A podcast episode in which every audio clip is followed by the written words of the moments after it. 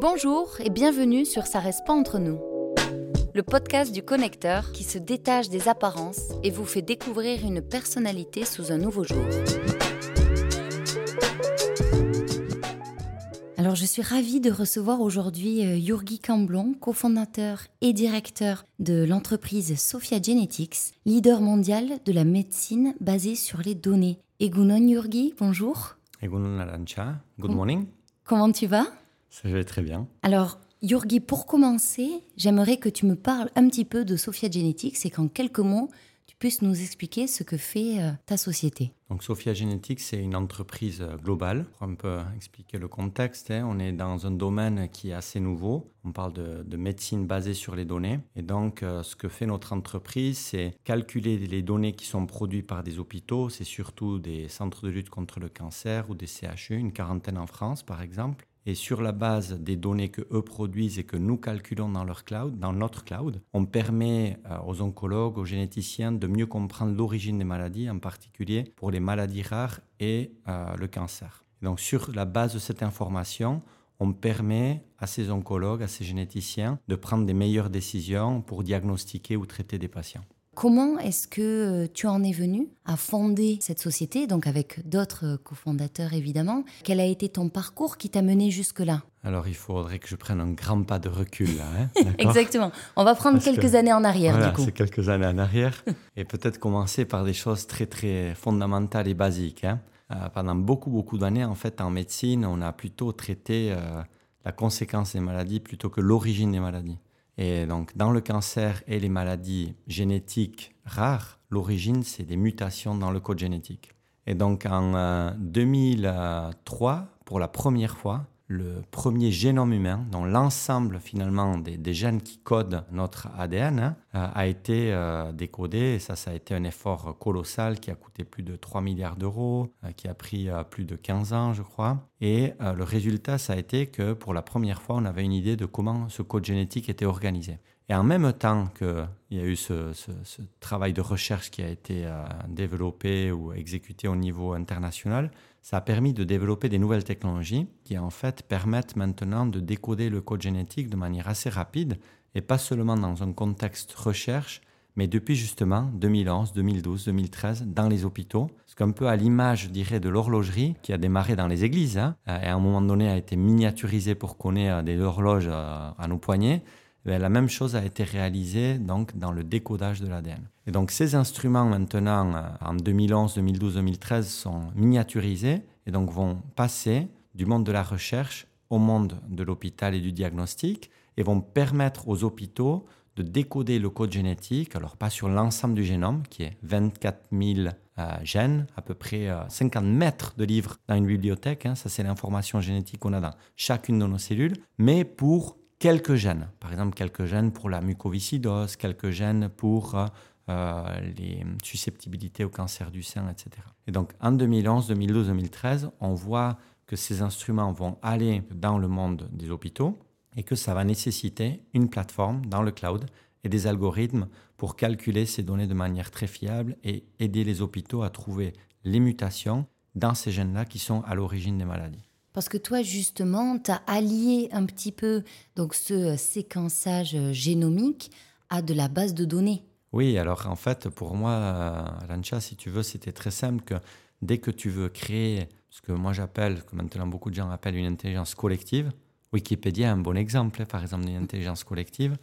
Euh, qu'est-ce qu'il faut? Il faut un très grand réseau, il faut beaucoup de données, mais surtout beaucoup de diversité de données. Parce que l'intelligence collective est le résultat d'un effort combiné pour des problèmes qui sont euh, sophistiqués. Et donc, quand on voit qu'il va y avoir l'émergence de ces technologies-là, notamment donc, le décodage euh, des gènes pour euh, mieux diagnostiquer les patients, et qu'on sait que ces maladies sont des maladies très complexes, c'est évident qu'il faudra créer un réseau avec une plateforme dans le cloud qui va aider chaque hôpital à mieux traiter les données, mais en faisant de sorte à ce que plus il y ait d'hôpitaux qui utilisent cette plateforme, Sophia, aujourd'hui, c'est 750 hôpitaux dans 70 pays. Plus il y a de données qui sont calculées, plus il y a de cas de patients pour lesquels on aide quelque part les hôpitaux à diagnostiquer, plus les algorithmes deviennent intelligents, d'où l'intelligence collective, plus on permet à chacun des hôpitaux d'être pertinent. Donc tu étudies à Oxford, Tu publies des travaux de recherche sur différentes revues qui ont beaucoup de notoriété, on va dire, dans le monde de la médecine et de la santé. Est-ce que ces travaux-là vont être un peu la genèse de Sophia Genetics? Alors c'est intéressant. En fait, oui et non. oui, philosophiquement, parce qu'en effet, donc, euh, bon, j'ai grandi aux Pays-Bas, j'ai fait mes études à Pau, après à Bordeaux, après je suis allé faire un doctorat à Genève.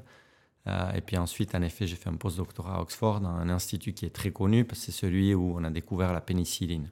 Hein, pourquoi Donner un exemple. Donc, euh, pénicilline étant le début des, des, antibiotiques. Hein. Mais je dirais oui, dans la mesure où, dans mon activité de recherche, qui avait rien à voir avec l'humain, hein, c'était beaucoup, beaucoup plus fondamental que ça, je me rends compte de l'importance des données et de la qualité des données et du fait que quand on combine des jeux de données, des fois, il y a un élément, en anglais on parle de sérendipité, donc d'un événement qui n'est pas attendu, mais qu'on est prêt quelque part à observer et qui va nous permettre de découvrir quelque chose qu'on n'aurait pas pu découvrir si on n'avait pas eu cette diversité de données, ces données de qualité et qu'on n'avait pas pu les combiner. Donc philosophiquement, oui, mais quand on démarre l'entreprise, on a zéro technologie et en fait, on démarre en, en démarcher euh, des hôpitaux et en essayant de leur vendre un concept en utilisant des slides euh, PowerPoint et des fichiers Excel.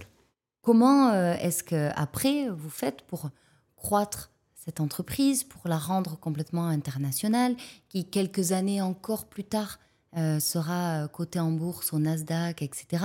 Est-ce que tu avais de ton côté imaginer tout ce cheminement? Est-ce que tu l'avais quelque part en tête ou ça a été le flot petit à petit? Tu as pris ce qui venait. Je pense qu'il faut se dire que c'est possible, mais euh, c'est très dur de réaliser que ça a été fait. Je ne sais pas combien il y a de sociétés cotées au Nasdaq en France, mais très peu. Hein. Donc euh, oui, c'est quand même quelque chose d'assez exceptionnel. Et même euh, réussir à avoir la confiance des hôpitaux pour calculer des données qui sont quand même très sensibles, euh, ça demande aussi beaucoup de persuasion, mais aussi de développer et de délivrer au niveau technologique des choses qui vont faire en sorte que le bénéfice est tellement évident que l'inquiétude sur la protection des données euh, disparaît, euh, je dirais, quasiment, même si bien sûr c'est quelque chose sur lequel nous on a beaucoup d'attention aussi. Tu me disais tout à l'heure que tu étais... Bon, alors, en effet, hein, tu es cofondateur et directeur, mais que tu n'aimais pas forcément tous les privilèges de, de, ce poste. Euh, que là, tu avais réussi à obtenir quand même euh, un bureau avec euh, vue sur les montagnes, nos magnifiques montagnes. Quel type de, manager et de, leader es-tu? Oh là là, il faudrait demander ça à mes équipes. Écoute, je ne suis pas sûr que je suis un bon manager. je pense que, en tout cas, comme leader, j'espère, il y a une caractéristique sur laquelle on ne peut pas me, me faire de reproches, c'est que je ne demande jamais à quelqu'un de faire quelque chose que moi-même je ne ferais pas. Hein, je pense que tu t'en es rendu compte quand on est arrivé ici aussi. Je vous ai proposé euh, le café. Euh, on était prêt à bouger les tables ici. Euh, c'est moi qui étais chercher l'eau. Donc pour moi, ces détails-là, c'est important et ça a toujours fait partie, en tout cas, de la manière avec laquelle j'entendais ce que tous les dirigeants de l'entreprise se, comportent. Typiquement, ça veut dire beaucoup voyager avec les commerciaux, se prendre, pour être vulgaire, des portes dans la gueule et montrer qu'en fait on peut se relever, que c'est pas grave et qu'il faut continuer à essayer, qu'il faut toujours remettre en question le, statu quo. Récemment, je dis aux gens, si vous faites la queue pour rentrer au magasin comme tous les autres, on euh, on va pas se distinguer. Donc euh, moi j'essaye de montrer aussi, si tu veux, par mes actions que justement je vis les vertus dont on discutait et surtout que j'agis et que je prends des décisions. Parce que finalement, pourquoi tout ça c'est important? C'est important parce qu'on veut donner une chance à tous nos collaborateurs d'avoir un impact. On est dans euh, le contexte d'une société quand même qui a une mission très importante qui est euh, d'aider euh, des milliers, des millions. On a aidé 1,4 mm. million de patients pour l'instant depuis 2015. Et si on veut leur donner une chance d'avoir un impact, il faut leur donner quelque part aussi les moyens, peut-être une partie des recettes. Et plus ils verront de progrès, plus ils seront heureux. Voilà. Il y a un bouquin qui a été écrit par euh, Harvard Business Review qui s'appelle Happiness. Et en fait, euh, ils ont fait beaucoup d'analyses sur euh, le bonheur au travail. C'est très simple, c'est le progrès. Les gens veulent voir qu'ils progressent, d'où l'importance des décisions et de l'action. Donc progresser comme individu, progresser dans leur projet et voir leur impact dans la société. Donc si tu veux comme leader, voilà, je le prends parce que je suis impatient, parce que je pense qu'on n'a pas beaucoup de temps, Euh, voilà, moi j'ai peut-être encore, je sais pas, 20 ans dans ma carrière où euh, je peux influencer euh, le monde et influencer la création de cette intelligence collective. Et du coup, chaque match, chaque entraînement, chaque jour compte. Et donc, comme leader, j'essaye de faire prendre conscience aux gens que, c'est ça qu'on attend d'eux et qu'ils ont un rôle à jouer. Tu as décidé d'ouvrir une antenne de Sophia Genetics à Bidar il y a quelques années. Tu viens tout récemment d'inaugurer un très joli et nouveau bâtiment. Pourquoi avoir fait ce choix d'implanter une partie de votre activité euh, au Pays Basque? Jusqu'à 2017, on s'est développé en Suisse. 2018, on commence à aller un peu plus à l'international et à vendre au-delà de, l'Europe. On se rend compte que, ben voilà, même si la Suisse a été un très bon endroit pour commencer, il y a certains types de talents pour lesquels il y a beaucoup de compétition. Donc autant on est très bon pour attirer les data scientists, autant pour attirer euh, des ingénieurs, des informaticiens, c'est compliqué parce qu'il y a beaucoup de multinationales, que ça coûte très cher et que euh, nous, on ne peut pas se permettre euh, d'offrir les mêmes salaires. Pour te donner un contexte, le site international de Google et à Zurich aussi. Beaucoup, beaucoup de concurrence pour recruter les talents. Et là, on s'est dit, bon, il faut qu'on trouve une autre région dans laquelle on peut être attractif, on peut se différencier, on peut offrir des bonnes conditions salariales, mais aussi une mission unique pour attirer des talents. Et on se dit, ben, ça serait assez logique que ça soit quelque part en France, parce qu'on travaille avec 40 hôpitaux universitaires, c'est le pays dans lequel on a le plus d'impact sur les patients. Puis après, on se dit, en Espagne, on a aussi euh, quasiment 30 hôpitaux universitaires avec lesquels on travaille. Donc il faudrait que ça soit proche de la France et de l'Espagne. Et puis on tombe par hasard sur le Pays Basque, Arancha, avec, euh, avec aussi un campus euh, qui s'est développé très rapidement et avec des valeurs qu'on partage, qui est le campus de Isarbel et l'école d'ingénieurs d'Estia, qui est une école d'ingénieurs particulière parce que, si je comprends bien, euh, l'acteur principal, le partenaire principal, c'est la chambre de commerce. Donc, une école d'ingénieurs comme on les aime, comme le PFL, qui est une école d'ingénieurs où les gens vont pour faire quelque chose, pas pour devenir un manager. Voilà.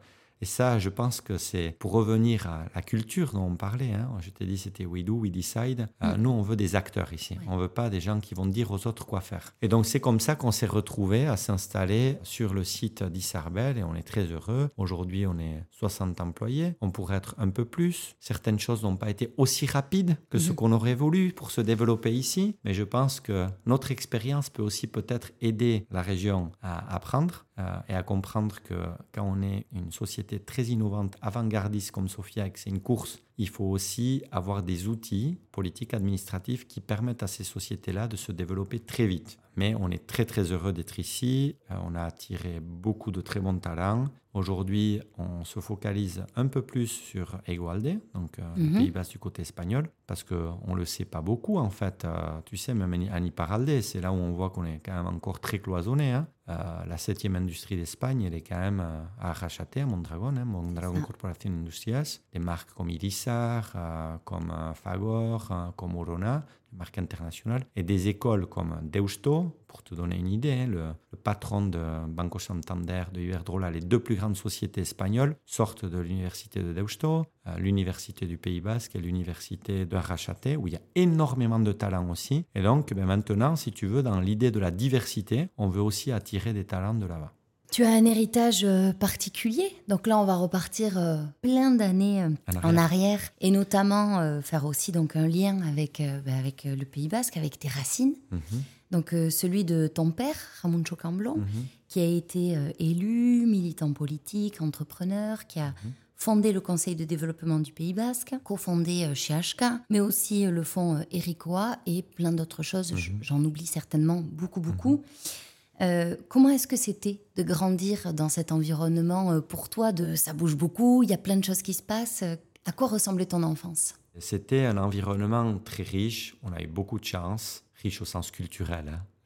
Hein. Mon père, en effet, créait aussi des coopératives. Mais c'était très enrichissant et je pense que c'était notre cadre familial, mais c'était aussi l'époque. Parce que c'était une époque où, euh, au Pays Basque, on avait perdu beaucoup de choses. Euh, et je crois qu'on n'y est pas encore non plus. Et on s'est rendu compte que si on voulait protéger notre langue, si on voulait protéger notre culture, sans être contre les autres, hein, voilà, il faut rappeler que la langue basque, euh, c'est entre, on ne sait pas trop, 12 000 et 35 000 ans d'âge. On est parmi les indigènes de l'Europe. Pourtant, on a été très ouvert au monde aussi dès le début.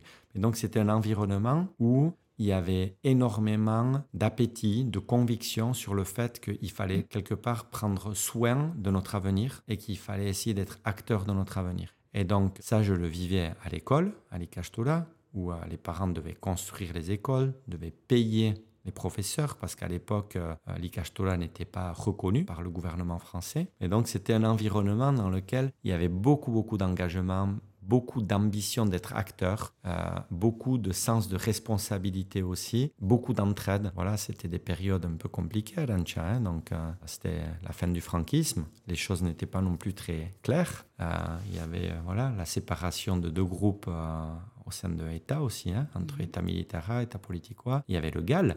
donc, c'était des périodes qui étaient très spéciales, mais je pense ont été très, très riches pour moi, très riches pour notre génération. Parce que tu me disais justement lors de notre premier échange que tu avais toujours été animé par le fait de faire partie de quelque chose de plus grand que toi. Donc typiquement ça, tout ce mouvement, cette envie de perpétuer la langue, mais du coup peut-être aussi euh, quelque chose que tu as reflété dans ta vie euh, professionnelle. Est-ce que tu y vois là peut-être euh, un lien ou quelque chose qui t'aurait drivé un peu dans ta vie professionnelle? Complètement, Arancha. Et peut-être que je devrais plus raconter cette histoire, si tu veux, à nos collègues. Je le fais des fois et ils me disent Ah ouais, c'est vrai que pour moi, c'est naturel tout ça. Et donc, j'ai quelque part cette exigence envers moi-même, mais j'ai cette exigence de manière inconsciente envers tout le monde. Et tout le monde n'a pas grandi de la même manière et peut-être tout le monde ne peut pas le faire. Et moi, j'aimerais que tout le monde ait la chance quand même de le vivre parce que quand on a cet état d'esprit et qu'on se dit en effet qu'on peut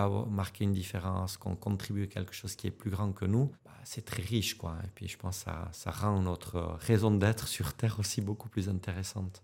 Donc, euh, on en parlait un petit peu tout à l'heure donc de l'installation de Sophia Genetics à Bidar, comme tu disais, pour se rapprocher des marchés espagnols et français, mais mhm. aussi créer des emplois à haute valeur au Pays Basque. Est-ce que selon toi, Sophia Genetics a une forme de responsabilité envers le territoire sur lequel euh, l'entreprise est implantée? Complètement. Peu importe dans quel territoire on est, on a une responsabilité. Et euh, je dirais ici, il y a des particularités qui font qu'on a encore plus cette responsabilité parce qu'il y a clairement eu une sous-industrialisation, une obsession des élus beaucoup trop euh, focalisée sur des sources de revenus euh, qui sont liées au tourisme et à des activités adjacentes. Et finalement, si on veut pouvoir définir notre propre avenir, il faut économiquement être fort. Donc ça, c'est, je pense, une première responsabilité c'est en étant ici, contribuer à un écosystème fort pour qu'il y ait de l'emploi euh, dans des domaines d'activité euh, du, futur. Parce que la santé, ça va toujours exister. Les données dans la santé, ça va faire que grandir. Ensuite, une deuxième problématique, c'est, je dirais, le, territoire en, soi-même, euh, dans la mesure où ben, on n'a pas très bien géré la terre. Quoi. Et ça, si je compare la Suisse au Pays Basque, en Suisse, ça a été beaucoup, beaucoup mieux géré. Pour toi, qui a, qui a été aussi, par exemple, à Genève, donc ça a été plus densifié dans les villes et villages. Mais de suite, on est dans la campagne avec des vaches. En 10 minutes à vélo des Nations Unies, tu te retrouves au milieu des vaches. Donc une gestion du territoire qui a été planifiée beaucoup plus à l'avance. Et troisième chose, je dirais, c'est euh, le fait que dans cette gestion du territoire, le coût d'habiter au Pays Basque aujourd'hui est devenu très élevé, le coût d'acheter un bien immobilier est devenu très élevé, et du coup, c'est quoi le modèle? Et je reviens de nouveau à la Suisse.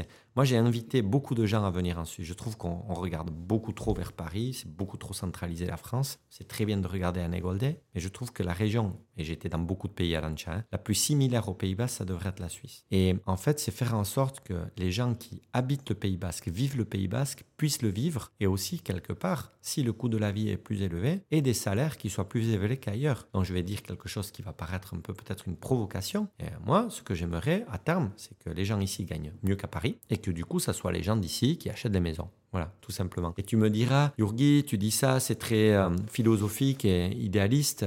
Parce que toi, tu habites en Suisse et tu as aussi une maison au Pays Basque, et je le conçois si tu veux. Et c'est pour ça aussi que moi je dis toujours, pour être droit dans mes bottes, que ceux qui n'habitent pas ici à l'année, il faut qu'ils payent beaucoup de taxes, et moi inclus. Alors j'espère y habiter de plus en plus. Euh, mais euh, c'est vrai que mon histoire fait que maintenant j'ai deux pieds dans deux territoires. Ma femme est suissesse, mes enfants sont suisses. Euh, je me sens aussi très redevable à la Suisse parce que j'y habité maintenant 20 ans. J'ai beaucoup reçu. Il y a aussi un esprit très en Suisse. Les entrepreneurs veulent aussi give back énormément.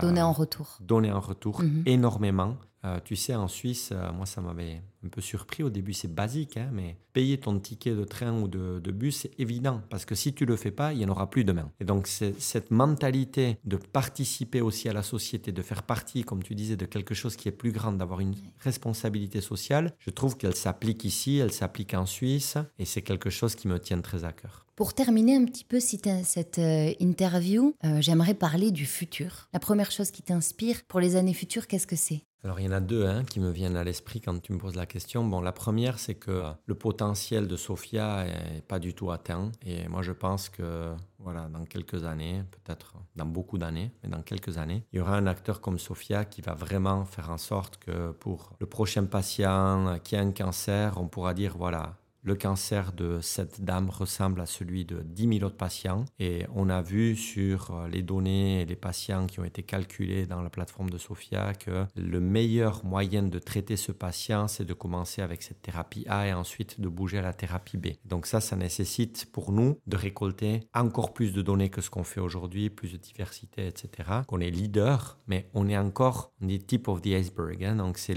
encore tout le tout, tout, tout début de notre, de notre aventure. Et je ne sais pas si je serai le dirigeant qui verra euh, ce Sophia-là, mais je pense ça te paraîtra peut-être ambitieux, mais je pense qu'il y aura un Google de la santé. Je pense que Sophia aujourd'hui est le meilleur positionné pour l'être, avec des valeurs qui sont différentes de celles de Google, hein, sur la data privacy, etc.